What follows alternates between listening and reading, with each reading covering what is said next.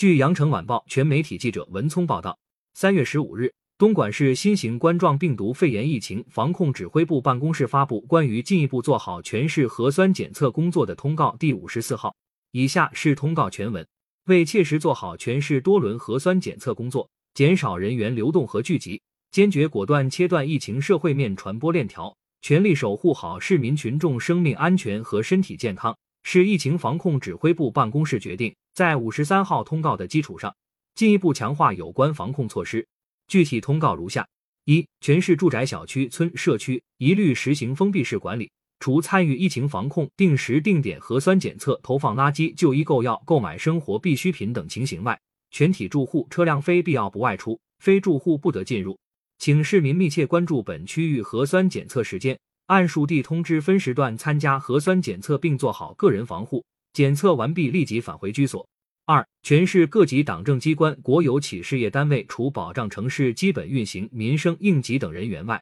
一律按照组织统一安排参与疫情防控工作，或实行居家办公。三、除保障市民生活和城市基本运行的水电、燃油、燃气、通讯、环卫、粮油、肉菜供应等公共服务类企业与保障香港供应企业之外。发生本土疫情的镇街园区，所有企业一律停止生产活动；未发生本土疫情的镇街园区，实行封闭式管理的产业园区，在严格落实各项防疫措施的前提下，维持基本生产。四、全市除生活必需的生活超市、农贸市场、医疗机构、药店、餐饮类企业只提供快递外卖服务之外，其余营业场所门店一律暂停营业，商业楼宇内单位一律居家办公。五是有关部门各镇街园区和保供企业确保生活必需品供应充足、价格稳定。各镇街园区和各村社区建立服务保障队伍，设立二十四小时热线电话，及时响应市民群众诉求。六、加强公安城管村社区